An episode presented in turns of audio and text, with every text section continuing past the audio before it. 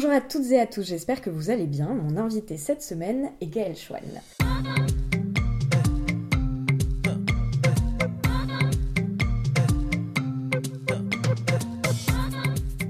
Présente est un podcast dans lequel je souhaite mettre à jour ce qui vient en amont puis en aval de l'art contemporain. Mes questions portent donc rarement sur les œuvres en elles-mêmes, mais davantage sur toutes les réflexions et les doutes qui gravitent autour de celles-ci. Car ici, je m'intéresse d'abord à la manière dont la vie de mon invité impacte son travail, puis à l'inverse, à la façon dont son travail vient impacter sa vie. Dans Présente, j'essaye de mener les conversations comme j'ai l'habitude de le faire en tant que critique d'art dans les ateliers d'artistes ou à la terrasse des cafés, sauf qu'ici nous sommes enregistrés et vous avez la possibilité de tout écouter. J'ai découvert le travail de Gaël Schwann quand j'ai commencé à m'intéresser à l'écoféminisme, mais si je me suis renseignée sur la pensée de Gaël, je n'ai pas le souvenir d'avoir euh, déjà rencontré physiquement son travail euh, plastique. Néanmoins, je pense qu'aujourd'hui, elle fait partie des artistes dont la pensée est nécessaire car ses œuvres euh, s'inscrivent dans des dynamiques intersectionnelles qui, comme vous le savez, me sont très chères. C'est pourquoi je suis ravie qu'elle ait accepté d'être mon invitée pour ce 20e épisode de Présente. Bonjour Gaëlle et merci de me recevoir dans ton atelier à Pantin. Bonjour. Euh, comme je le disais, tu as un travail qui me semble intersectionnel. Tu dis d'ailleurs de tes œuvres qu'elles sont hybrides et polymorphes, mais surtout qu'elles sont métissées. Et je crois que l'explication que tu apportes à ce terme, c'est que tu es fondamentalement empreinte de l'envie de ne pas rentrer dans des cases, car celles-ci sont excluantes et découlent directement de notre passé colonial tu dis assez bien les choses, je n'ai rien à rajouter. Je reprends tes mots un peu, je triche, je t'avoue. voilà, euh, effectivement, euh, cette idée, euh, finalement, elle est, elle est venue très, très, très vite dans ma pratique après les beaux-arts, en fait. Mhm. Quand j'ai décidé de, de m'accepter, d'accepter mes imperfections, parce que j'ai eu des moments assez difficiles, en fait, aux beaux-arts où vraiment je, ne me sentais pas à l'aise par rapport à aussi euh, la manière dont on m'enseignait l'art, c'est-à-dire mhm. qu'il faut que ce soit bien fait. Euh, on, a, on, a on, exige en fait une qualité plastique qui mhm, mhm, euh, relèverait d'une manière de bien faire, de manière industrielle même. Et, finalement, j'ai dû réapprendre ou désapprendre finalement tout tous ces principes, faire une sorte de gros fuck à tout ça en disant mais attends en fait euh, j'y arrive pas en fait. Donc euh, mm, mm, mm, soit euh, et, finalement c'est comme ça que c'est venu même l'idée de, de l'erreur, du, mal fait ou en tout cas de, de cette façon de faire avec le cœur et qui existe et qu'en fait que tu aimes ou que tu n'aimes pas j'existe et elle existe. plutôt que d'essayer de, de, faire comme dans une mouvance ou une manière, une, une, une dans un état d'esprit ou une, une, bonne manière de faire euh, liée à un mouvement ou euh, liée à des, à, des, idéologies. Du coup, euh, ça, impact, ça a un impact très très tôt sur, sur ma manière de faire de l'art et finalement sur... donc finalement, j'ai plus de limites. C'est-à-dire que... tu t'inscris plus dans un cadre prédéfini, mettons bah, en fait, mon esprit, ma pensée est vraiment le prolongement de, mes sculptures, de mes gestes. Euh, je dis euh, même, et ça a toujours été le cas, c'est-à-dire que les expositions sont le prolongement de l'atelier. Donc en fait, c'est simplement des moments, des états euh, qui sont posés là et qui vont évoluer, qui vont se défaire, mm-hmm. se développer.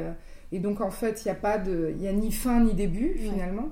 Et, tout ça, euh, c'est finalement le fait de ne plus avoir de limites euh, crée euh, donc comme un écosystème qui se déploie et, on n'a plus à catégoriser les choses parce que, parce que ça n'a plus de sens en fait. Mm, mm. Et, en fait, je me rends compte avec le temps et dans une, dans une analyse parallèle sur ma pratique que que c'est inhérent à euh, ma manière de penser le monde et, que finalement c'est juste une expression de ma pensée qui est mise en œuvre dans, mes installations. Et c'est notamment pour ça que je me suis permise de, te proposer de faire un épisode de présente, bien que je n'ai pas vu ton travail plastique, tu vois. Et euh, je pense que je l'aurais peut-être pas fait avec tous les artistes. Mais je me suis dit que. Enfin, j'ai eu la sensation de le sentir, tu vois, que tes pièces plastiques étaient aussi un prolongement de ta pensée euh, de manière beaucoup plus forte que chez d'autres artistes, par exemple. Donc. Euh, Alors, euh, ça, c'est une, une vraie question parce que mm-hmm. finalement, il y a certaines pièces qui, qui, restent encore un petit peu photogéniques. Ouais. Mais dans l'ensemble, euh, les gens qui n'ont pas vu mon travail n'ont pas la même attitude que ceux qui l'ont vu. Parce qu'en en fait, c'est une expérience. Et c'est là qui va être aussi la chose la plus déterminante finalement euh, dans, dans, mon travail et dans cette pensée décoloniale, c'est le fait euh, d'être dans le dans le dans l'émotion, être dans une expérience physique qui engage le corps, où euh, on passe de petits détails à de très gros ensembles, où on va manquer des choses, où certaines choses euh, vont être vues et d'autres non, en fonction de ta subjectivité, de ton rapport au corps, euh, où moi je demande un vrai engagement aussi des spectateurs, enfin de, en tout cas des, regardeurs, et qu'ils ne soient plus que simplement que regardeurs, mais qui est un vrai engagement physique en fait. Mm, mm. Et du coup, euh, ça, ça, ça, change vraiment. Euh, enfin, c'est presque une volonté de ma part. Mm-hmm. Que mon, mes installations soient la plupart du temps, et enfin même pour moi, euh, c'est un peu une règle d'or, toujours dans des multi-perspectives, qu'il n'y ait jamais un point de vue. Et c'est aussi ce qui est le prolongement de, de ma manière de... Enfin, en tout cas d'envisager le monde, et en tout cas avec la multitude de personnes qui, qui, qui vivent sur cette terre, on a euh, autant de, de, points de vue que de personnes. Et du coup, c'est exactement ça que je, je, mets en place dans les installations, ce qui fait que c'est impossible à photographier, vous imaginez Oui, bien sûr. Mais c'est ça, c'est ce que tu disais dès le début d'ailleurs, que euh, c'est tout ton processus en fait euh, de la sortie des beaux-arts jusqu'aujourd'hui, c'est de te dire qu'en fait ce qu'on a essayé de, t'apprendre, de t'enseigner, c'était aussi un point de vue qui se voulait, qui se soi-disant universel en fait, et que tu t'es extirpé de ça finalement, et d'où le fait peut-être aussi que tu parles de euh, d'œuvres hybrides, polymorphes et, donc métissées quoi. C'est de se dire euh, en fait qui m'apprenait qui m'apprenait ce qu'était l'universalisme entre, entre guillemets quoi et ce qui était le beau ce qui était euh, enfin voilà euh. oui après il faut pas se leurrer il faut pas être naïf c'est à dire que euh, ce que moi je promeux aussi c'est je promeux aussi mhm. c'est quelque chose d'inclusif c'est à dire que je me suis je me suis inspirée j'ai forcément euh, pris euh, une part de ce que j'ai euh, j'ai eu comme enseignement, je l'ai détourné, mais c'est un peu comme l'anthropophagie culturelle, quoi. Mm, C'est-à-dire mm, mm, qu'on ingurgite, on digère et on, mélange les choses pour en faire quelque chose de nouveau, une troisième chose qui, qui émerge, qui est ma ma présence au monde mêlée à voilà à différents effectivement, point de vue, peut-être qu'il promeut plus un universalisme. Euh, c'est vrai que je me sentais assez seule, moi, à l'époque, euh, dans mes recherches. Euh, et d'ailleurs, je cite Marie Voignier, qui à l'époque m'a été un réconfort pour moi. mais, mais voilà, on a.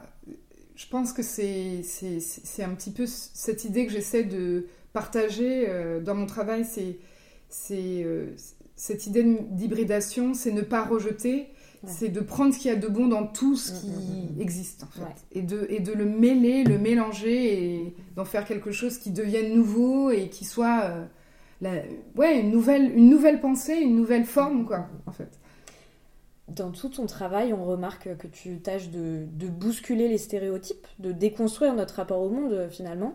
Euh, par exemple, là où dans nos sociétés contemporaines et occidentales, euh, les, sentiments sont vus comme des failles, des faiblesses, comme des choses qu'on devrait dompter. On dit d'ailleurs qu'il faut se ressaisir quand on ressent une sensation très forte. Toi, à l'inverse, tu revalorises tout cela, notamment en créant un temple dédié à l'amour. Oui, tout à fait, tu le dis assez bien. Euh, c'est euh, effectivement euh, le, les, sociétés patriarcales, ce sont des, sociétés dans lesquelles nous vivons aujourd'hui, dirigées par des hommes. Donc, vu que cette attitude masculine est, est prédominante, même les femmes ont maintenant une attitude qui, qui, pour se défendre et pour survivre aussi dans ce monde-là, très masculine. Et, le, et, ce côté masculin est, est, plus lié à l'organisation, plus lié à quelque chose de très rationnel, de, de, planification, euh, de, de, mise en, en application. Mm-hmm. On en a besoin, mais finalement, euh, il ne faut pas nier, et en tout cas, ce que j'essaye aussi de, de, faire euh, transparaître au travers de mes œuvres, et, et, aussi quand, quand, je parle de ma pratique, c'est ce côté féminin qu'on doit rééquilibrer avec le mm, masculin. Mm, mm. Et pareil, on ne doit pas éliminer le masculin. En fait, on doit retrouver un équilibre qui est euh, cet équilibre féminin qui est plus lié à, à euh, finalement quelque chose de plus doux. Ouais. Mais sans, et quand, en disant ça, t'as pas peur euh, d'essentialiser finalement le... C'est par exemple, tu vois, par exemple, je parlais d'écoféminisme dans mon lancement. Et l'écoféminisme, c'est par exemple une notion... Euh, qui parfois est critiqué du fait qu'on lui prête une volonté justement d'essentialiser la femme, des, enfin tu vois. Euh, qu'est-ce que, comment tu vois les choses par rapport à ça? Là, je, je, schématise parce qu'on que on est, on est, euh, on est, on est, voilà, on, doit parler assez rapidement, mais effectivement, justement, moi, je me sens profondément, en fait,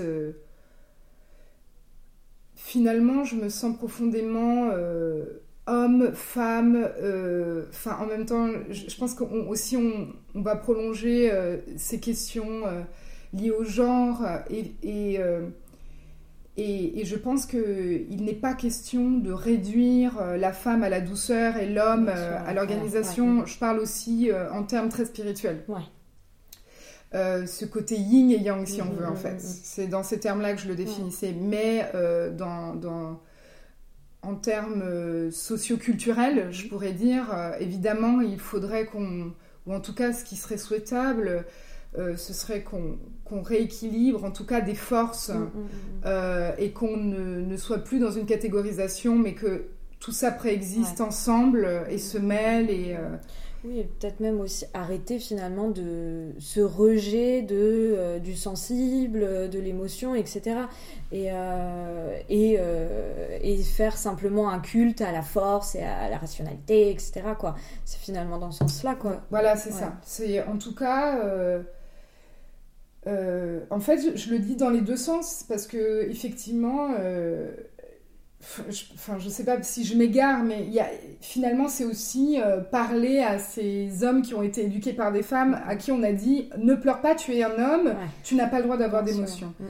Donc euh, c'est à ces hommes-là aussi que je parle, mm, c'est-à-dire que finalement l'amour euh, comme, comme espace politique, c'est essentiel. C'est ce qui devrait fonder les sociétés.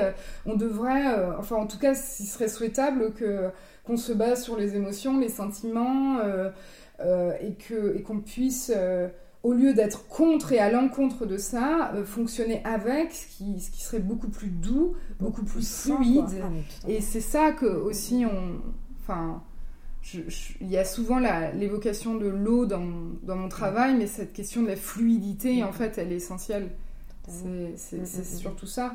Et, et, finalement, dans ce temple, il y a quelque chose évidemment euh, qui pourrait paraître, enfin en tout cas qui pourrait faire sourire, et je, je ne l'empêche pas du tout. Je trouve qu'il y a Temple of Love, il y a quelque chose aussi d'un peu cheesy, un peu, un peu sarcastique, et en même temps, euh, c'est un vrai espace, euh, parce que je pense que le rire est aussi une manière d'aborder les choses. et, et c'est un vrai espace de, pour questionner, en tout cas,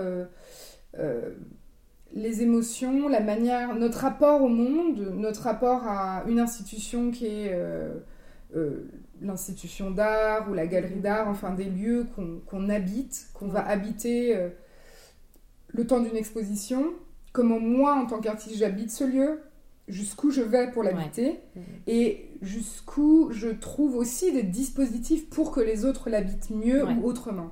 Il y, a aussi cette question-là parce que c'est c'est vu qu'on parle de, de, problématiques très systémiques, enfin c'est très ancré. Euh, moi, mes questions finalement, euh, même en termes de sculpture, euh, elles vont être déplacées sur bah, des hybridations, mais on, s'en fiche en fait, mais de design, de d'art fonctionnel, de d'ateliers, de, workshops, de comment on recrée de l'humain, comment on recrée des espaces de, de mise en relation des êtres humains entre eux aussi. Voilà. C'est là où finalement se loge euh, la fluidité, c'est que tu brises finalement toutes ces catégories et tu, tu crées. Euh, ouais, c'est ouais, très liquide, c'est très fluide et, et, euh, tu mets à mal toutes ces hiérarchies, même au sein même de l'espace d'exposition, qui est un, espace, on le sait, encore bah, empreint d'une violence symbolique hyper forte. quoi. Tout à fait. Mm, mm. Ce que je tente de faire en tout cas. Et tu, commençais à l'esquisser et, euh, et c'était la question qui arrivait après. C'est ce que j'aime dans ta pensée, c'est que l'amour devient euh, une réponse politique. Mm. Et ça, je trouve ça super fort, quoi. Bah, écoute, je suis pas. Euh, enfin, je pense que c'est c'est c'est une grande, une grande entreprise euh, et, en même temps, euh, c'est une assez belle euh, idée, je trouve. Et en même temps, on oublie parfois pourquoi on fait les choses, mm. même dans notre quotidien. C'est juste parce qu'on aime faire ça, on aime boire un café en terrasse. Enfin, oui. un souvenir de boire un café en terrasse ou on aime telle ou telle personne, etc. Mais finalement, bon, j'ai découvert plein de de théoriciennes, Bell Hooks, euh, Audrey Lorde, qui, qui euh, finalement, qui sont aussi des littératures qu'on ne lit pas ou qui ne sont pas du tout partagées, ou très peu euh, partagées en France en tout cas, ou petit à ça petit arrive ça arrive, mais c'est laborieux. mais du coup, finalement, quand j'ai quand j'ai quand j'ai eu cette idée là et qu'en fait j'ai découvert en parallèle ces, ces, auteurs, ces autrices, ça m'a ça m'a fait du bien, ça m'a rassuré. Euh, et, je pense que, en fait, euh, l'amour euh, peut être vu comme une sorte de cliché. où finalement tout est beau, tout est rose. un peu niais. Voilà, un peu niais. C'est un peu l'idée qu'on a de l'amour. Et en fait, l'amour à la française. Oui, parce que ce serait un instant de faiblesse. Et encore une fois, comme et, voilà. Alors que justement, moi, je crois que je suis dans une promotion de la vulnérabilité. C'est ce qui se passe aussi dans mes sculptures. C'est-à-dire que c'est toujours une sorte de fragilité. Mm, mm, mm. Euh, on a l'impression que les choses vont tomber, alors qu'en fait c'est solide, mais en même temps, il y a, toujours un. C'est toujours un instant un peu critique où on se demande si le truc tient debout, quoi. Et même moi, des fois, je.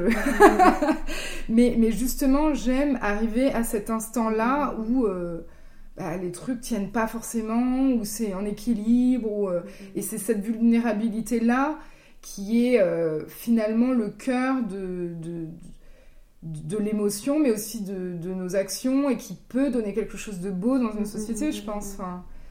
Et est-ce que euh, pour euh, notre plaisir, tu pourrais, on le fait rarement dans Présente parce que l'objectif c'est justement de contourner les pièces, de tourner un peu autour, mais est-ce que tu, pour, tu accepterais de peut-être euh, d'écrire ou en tout cas raconter une de tes œuvres. J'ai par exemple, enfin tu choisis euh, celle que tu veux. Moi j'avais j'avais bien aimé euh, Peau de chagrin, la manière dont tu parlais de Peau de chagrin, mais si c'est pas elle, ce serait une autre. Enfin, est-ce que tu as une œuvre comme ça que t'aimes Enfin, tu pourrais nous expliquer tout ton processus, tu vois, de, de la naissance de l'idée à, tu vois, la conception, la, manière dont tu as réfléchi la monstration aussi de cette œuvre? Mmh. Bah Mhm. Ça dépend si j'ai beaucoup de temps ou pas. Vas-y, t'as tout ton temps. Parce qu'il y, y, a cette installation euh, Backroom. Ouais. Or How to Vanish, or, Could You Explain Me How to Vanish After the Rain, Before the Night. Avec un titre un peu poétique, euh, même beaucoup. Ouais. Euh, finalement ça commence. Euh, enfin, c'est une très très longue. Euh, c'est un très très long processus parce que c'est une œuvre que j'estime pas encore tout à fait terminée. Ça fait trois ans que je l'ai mhm. commencé. Euh, et en fait, je trouve que c'est, elle est très complexe dans son dispositif, mhm. puisque il y a tout un système de mécanique, de, de, d'Arduino. Enfin, il y a, mhm. c'est, plus complexe que que, c'est une de mes pièces un peu majeures pour moi, importante, qui est aussi euh, dans une complexité de pensée aussi de fabrication. Ok. C'est une installation? Alors c'est une installation. Euh, donc j'ai commencé euh, par, par un module. D'accord. En fait, c'est des sortes de petits îlots, des petits modules comme ça. Mhm. donc c'est des, des, des, sortes de vasques ou des, des sortes de, de ouais, des vasques en céramique noire. Mhm. Euh, très, très torturé, comme ça. Et finalement, euh, dedans, euh, dans, ce, dans cette cuve, il y a des structures en métal vertes qui sont posées dedans, enfin à chaque fois une structure, et une image qui est imprimée sur un plexiglas, qui vient, enfin qui est posée avec des, des petites accroches qui permettent aussi même de les, les enlever, donc euh, toute une sorte de dispositif. C'est vraiment un truc très modulable, quoi. Modulable et pas modulable, mais en même temps où on, voit qu'il y a une possibilité de mm, mm, mm, modulation, de, de, mobilité en tout cas. Et, euh, et finalement, euh, ce sont des images que j'ai réalisées en Haïti il y a quelques années dans un jardin, mm-hmm. en pleine nuit et il y a juste une lampe euh, très une lampe assez forte euh, qui, qui, qui, dirige la lumière sur euh, sur, sur une plante que je viens photographier comme ça. Donc c'est comme une sorte de mise en lumière en pleine nuit noire de, de... presque un spectre comme ça lumineux qui se dégage et la plante c'était quoi comme plante? Il y a différentes plantes mais ça reste euh, toujours des plantes exotiques, euh, évidemment, puisqu'on est dans un jardin haïtien. Euh, euh, J'ai pas le nom de ces plantes. Mais, mais en tout cas. C'est des, espèces endémiques de. Voilà, tout à fait. et en fait, il y a de l'eau qui coule sur la, la, paroi, sur la surface de cette, de, de cette image. En fait, donc il faut imaginer le son. Donc il y a cinq modules comme ça mhm. qui viennent euh, du coup euh, cumuler des sons d'eau euh, ah, dans l'espace. Et, et, en fait, tout ça est accueilli dans une serre, une serre agricole d'une dizaine de mètres de long. Ah et, et, finalement, on commence, enfin, on entre dans, cet espace-là euh, et, il commence à faire chaud. On commence à avoir une sorte de, vapeur finalement mm, mm. qui, ah qui, euh, qui, euh, ouais, qui, se, qui se met en place. On a, en tout cas, une, sorte de, chaleur humide, quoi. Mm, en fait, l'eau, l'eau qui est contenue dans les vases est chaude, est chaude. Et en fait, au contact de ces des plexiglas euh, va finalement altérer légèrement l'image parce qu'il y, a une sorte de, peinture euh, thermo-réactive. Ces peintures euh, très stupides, quand c'est chaud, ça réagit. enfin voilà. Et donc, ça va créer une sorte de légère lumière à l'intérieur de l'image. Mhm. C'est assez subtil parce qu'on n'est que sur des des coulures, quoi. On n'est pas sur un grand on est quand même que sur des goûts, des coulures, c'est très très fin. Euh, mais ça se cumule quand même. Ça se cumule et ça se cumule. et donc, tu as des strates comme ça qui commencent doucement à, à poindre. Très Et donc, euh, il y a vraiment quelque chose de très mélancolique, un peu. Euh, il y a quelque chose d'assez paradoxal parce qu'on est vraiment dans une sorte d'ambiance tropicale. Et en même temps, on pourrait très bien être euh, à une fenêtre. Euh, ouais. Ben, moi, en fait, moi, j'ai conçu cette œuvre à Amsterdam, dans un endroit où il pleut tout le temps. oui, c'est clair. Et euh, quand j'étais à la Rex Academy. Et puis, enfin, voilà, c'est. Et puis, même, je suis, enfin, je suis née dans, un, enfin, dans une ville où il pleut tout le temps. Enfin, y a, la pluie, elle a. Enfin, je sais pas, une sorte de présence inhérente à moi-même. Et, en même temps, il y a quelque chose de très mélancolique. Euh, j'ai même ces souvenirs de. Enfin, voilà, on peut pas jouer dehors. On peut rien faire. Enfin, voilà, un peu. Euh, et en même temps, quelque chose de très. Euh, quelque chose qui nous qui conserve une sorte de, réconfort de se dire ah on est à l'intérieur enfin mm, mm, en mm. tout cas il y a, y, a, y a, un rapport assez étrange à l'eau et moi je, que j'aime beaucoup en fait bon je sors un peu de mon, mon histoire mais finalement c'est des choses qui m'inspiraient de voir l'eau en mouvement. C'est quelque chose que je trouve euh, très apaisant. Il y a quelque chose de très euh, très hypnotique. Et finalement euh, j'avais envie d'inclure cette idée de contemplation ou de quelque chose qui soit euh, qui ait un temps propre à lui-même. Tu disais aussi que ton travail euh, avait un lien aussi, enfin c'était, tu construisais presque des écosystèmes. Et je, enfin tu vois quand tu parles de si euh, y a on entend, on ressent, tu vois cette chaleur, cette humidité, tout ça. Enfin là on est vraiment, on pénètre vraiment dans un écosystème en soi quoi. Oui tout à fait. Où tout est relié finalement. Oui il y a une inter il y a une interconnexion entre chaque, euh, chaque îlot.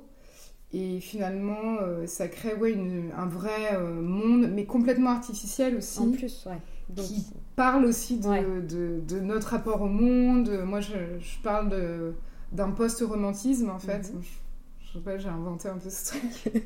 Comment tu le définis mais en fait, c'est vraiment cette relation après, euh, après le romantisme, après mhm. cette volonté de vouloir contrôler euh, la nature ou d'avoir une sorte de relation un peu sensuelle à la nature, mais qu'en même temps on veut complètement euh, défoncer parce que c'est le côté colonial quand même, bah faut pas oublier. donc on l'aime mais on la défonce quand même. Là, c'est un peu la deuxième, le deuxième effet elle n'existe plus, elle n'est qu'une représentation. Mhm, c'est un peu une, sorte de scénario apocalyptique où en fait elle n'est plus qu'une image et on va nourrir des images, on va leur donner de l'eau, on va les, on va prendre soin de ces images. Ouais. Tout l'aspect hyper nostalgique aussi, quoi. Voilà, mm, mm, d'une mm. nature, euh, voilà. Et euh, il y a voilà, il y a quelque chose de complètement absurde parce que tout ce dispositif il est hyper fragile. Quand je quand je suis invitée à le présenter, ça demande un soin.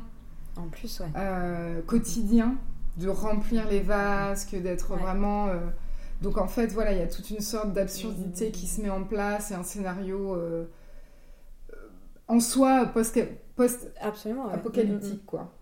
C'est trop bien. Bah, je, je m'en veux pas. enfin, je, suis contente que tu aies que tu pris le temps de, de nous expliquer. Et tu as commencé à, esquisser, euh, tu as commencé à parler d'Haïti, et euh, j'avais une question là-dessus. J'ai cru comprendre qu'Haïti avait une place considérable dans ton travail. On peut même dire que ce, pays est devenu euh, un sujet d'étude pour toi. Euh, je crois que cela fait suite à un voyage que tu as réalisé là-bas il y a quelques années. Ce voyage a été un choc pour toi. Qu'est-ce qui t'a autant marqué? Alors, la première fois que je suis allée en Haïti, c'était en 2012. C'était deux ans après le tremblement de terre. Mmh, mmh, mmh. Il bah, faut savoir que déjà, euh, ma mère est née en Haïti, donc euh, je suis haïtienne. Euh, j'avais jamais, enfin, elle n'est jamais retournée, donc moi je n'y étais pas allée. Mm, mm. et donc je suis allée par mes propres moyens, un peu de manière rebelle. Mm, et donc je pense que ça joue aussi parce que c'est plus d'efforts quoi. Oui, voilà. C'est pas comme si pas quelque chose qu'on t'avait donné. Voilà, qu'on m'offre. Euh, c'était vraiment une décision personnelle. Euh. Et, et, en fait, ça a été très choquant parce que j'ai vu, euh, j'ai vu un pays dévasté, j'ai vu un pays complètement détruit. J'étais choquée en fait, j'étais profondément traumatisée par ce voyage. Je m'en suis pas rendu compte. Je pense que je pense que même en travaillant sur ce sujet, c'était une manière d'exprimer en fait ce choc. Euh, c'était violent, euh, mais aussi une, une, violente beauté aussi, mm. euh, de personnes que j'ai rencontrées, de, de, paysages. Enfin voilà, très mitigé, très, très contradictoire.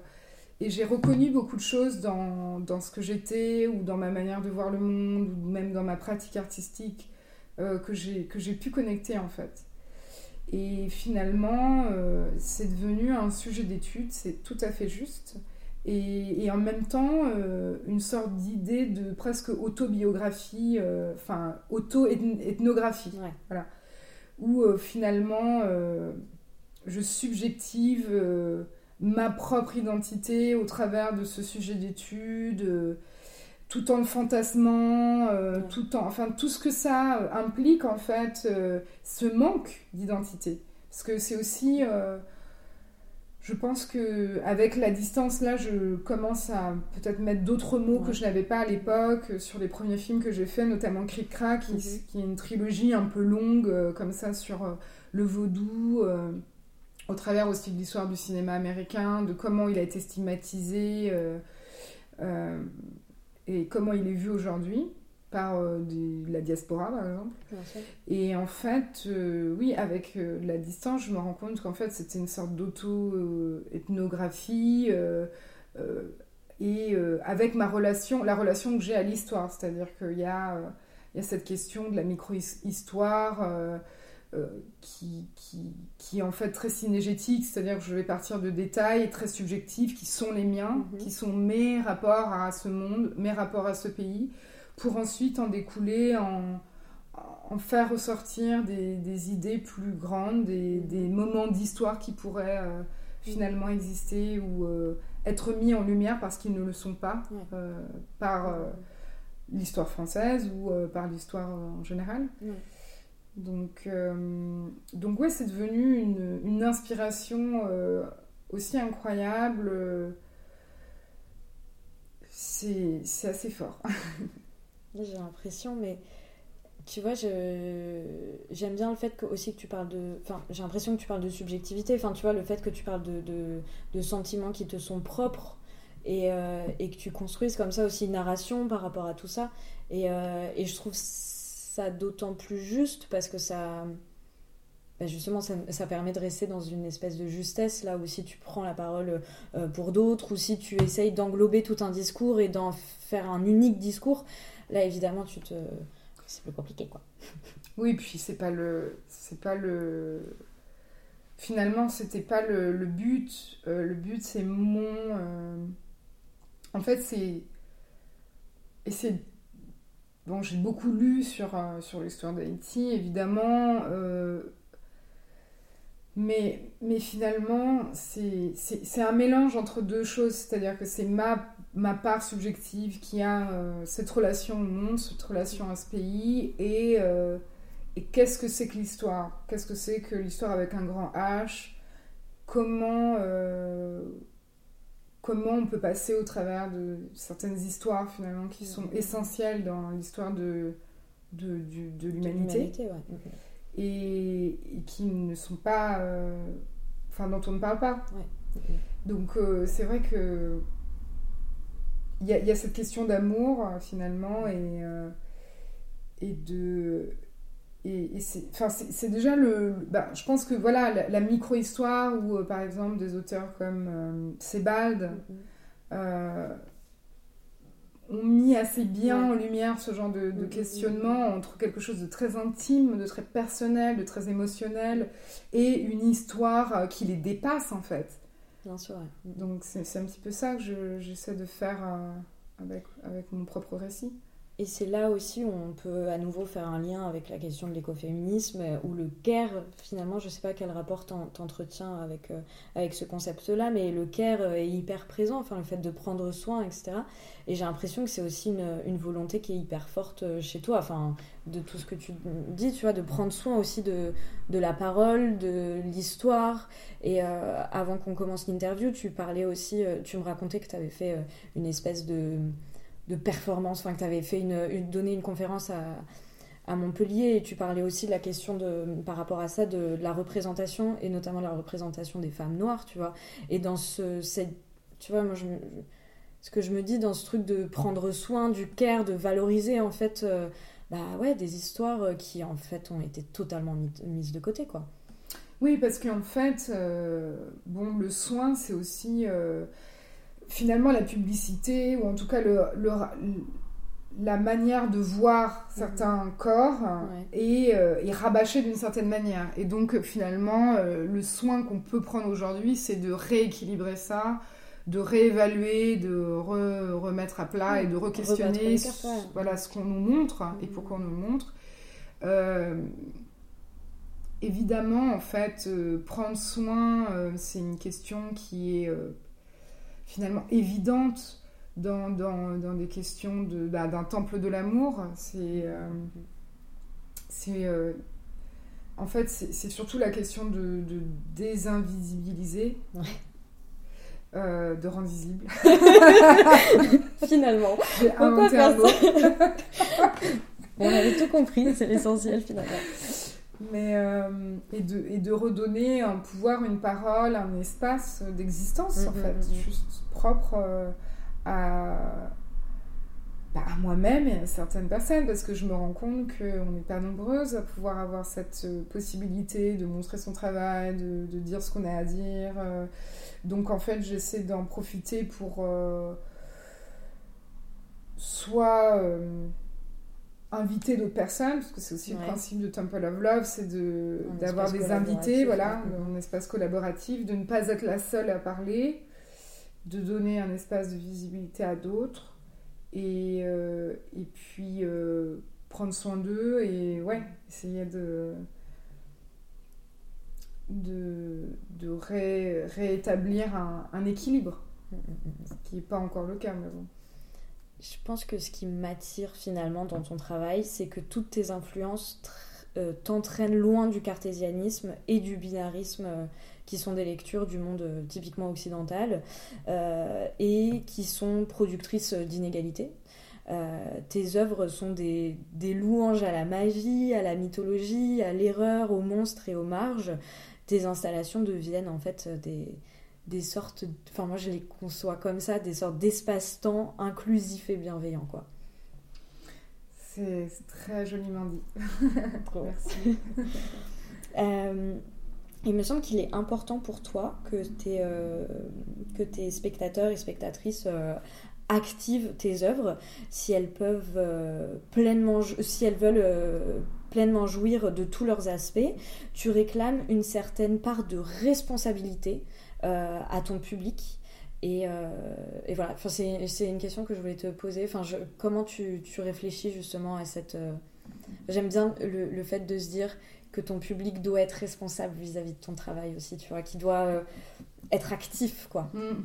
Mais je crois que c'est un peu... Euh, c'est une idée que...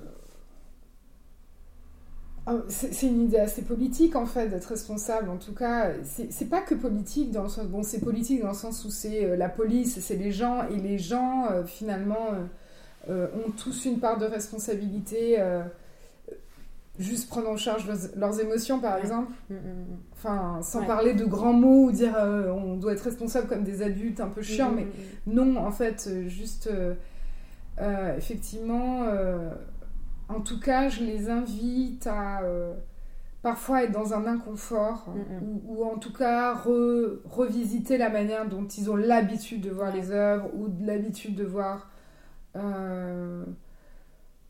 Visiter une exposition. Ouais, visiter une exposition, euh, ou la question finalement du divertissement, euh, des limites du divertissement, de... C'est toujours euh, très complexe parce que moi j'aime beaucoup l'idée de...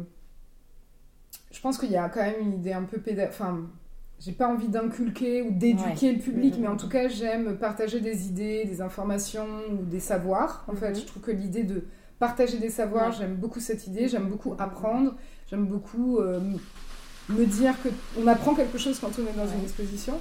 Après, euh, ça n'empêche qu'on peut aussi euh, juste jouir des formes, quelles qu'elles soient, même si elles ont un langage qui, qui veulent dire, qui ont voilà, un langage sous-jacent. Et, et, finalement, c'est toujours créer une sorte d'équilibre entre une forme d'élitisme et, euh, un espace très populaire mm, mm, mm, qui serait pour tous. Et ça, c'est vraiment l'enjeu tout le temps. Ouais, d'essayer d'être bah, comme le plus inclusif possible. Quoi, ouais, c'est ça. Mais c'est marrant parce que tu commences en. Le premier truc dont tu as parlé en, en répondant à cette question, c'est. Tu as parlé de police. Enfin, tu vois que. Enfin. Et tout de suite, enfin, moi, quand on me dit police, je pense plus à une restriction de liberté. Alors qu'en fait, quand euh, je parle de responsabilité, euh, et de responsabiliser ton public, j'ai l'impression qu'au contraire, tu lui offres euh, mille fois plus de liberté, en fait, tu vois. Le fait de qu'il soit... Euh, en fait, ça matche pas si lui-même active pas ton travail, tu vois. C'est que ton... je sais pas comment m'exprimer. C'est un peu problématique, mais tu vois, j'ai l'impression que ton, public, euh, il doit faire une, partie, une part du chemin, tu vois, une partie du chemin. Mais je- après, je l'invite, après, il fait ce qu'il veut. En Ouais, fait, moi, ouais. j'ai pas, justement, j'ai pas. euh, C'est pour ça que c'est un mot quand même assez fort, la responsabilité, dans le sens où euh, moi, j'ai juste envie euh, que qu'on se retrouve quelque part. Ouais. J'ai envie qu'on partage quelque chose de commun, et ça peut être à n'importe quel endroit, à- au carrefour de plusieurs choses. Et je suis pas trop. J'aime pas ce truc un peu d'autoritarisme, euh, de dire euh, vous devez faire comme ça. En fait, justement, euh, il y a plusieurs portes dans mon travail et on utilise celle qu'on veut. Mm, mm, mm. Et il y en aura une qui est plus complexe dans, dans enfin, qui va plus, euh, comment dire, appeler à une stratification de références littéraires ou intellectuelles Mhm. ou théoriques, j'en sais rien. Euh, Il y a une autre porte qui va être beaucoup plus euh, liée aux formes, à une sorte de, de sensualité euh, plus émotionnelle. Il va y avoir une porte qui est... qui est plus liée à une histoire anecdotique. Enfin, Ouais. je pense qu'il y a plein de manières de rentrer. quoi. Voilà. Mm, mm, mm. Et, et après, je pense qu'il y a, il y a toujours. Euh, En fait, c'est juste que je pense qu'il il faut qu'il y ait euh, l'amour ou en tout cas une volonté de s'engager un petit peu ou d'être, euh, euh, de pas être passif. Mm, mm. C'est ça. euh, Oui, c'est ça. Plus qu'une responsabilité, tu réclames plus un engagement. quoi. ouais, une sorte Mhm. d'activi- Ouais. d'activisme. Oui. Euh, on arrive à la fin de, de cet épisode. J'ai une tradition dans Présente, je ne sais pas si tu es au courant, mais euh, je demande systématiquement à la fin de chaque, euh, chaque épisode si mon invité réussit à vivre de son travail. Alors, je peux dire fièrement que je peux vivre de mon travail. Pas depuis si longtemps que ça. Ouais. Et ça reste à voir Ouais. chaque, chaque trois mois, on va dire. Mais, euh, mais non, là, j'arrive à vivre de mon travail. Trop bien. Merci Gaëlle d'avoir euh, accepté mon invitation et d'avoir pris le temps de me recevoir. C'était donc le 20e épisode de Présente. Merci de l'avoir écouté. Un grand merci également à David Walters d'avoir accepté euh, que j'utilise sa musique pour le générique, comme d'habitude. Et du coup, on se retrouve la semaine prochaine, comme prévu. Pendant ce confinement, je fais un épisode par semaine exceptionnellement. Mais d'ici là, prenez soin de vous et je vous embrasse.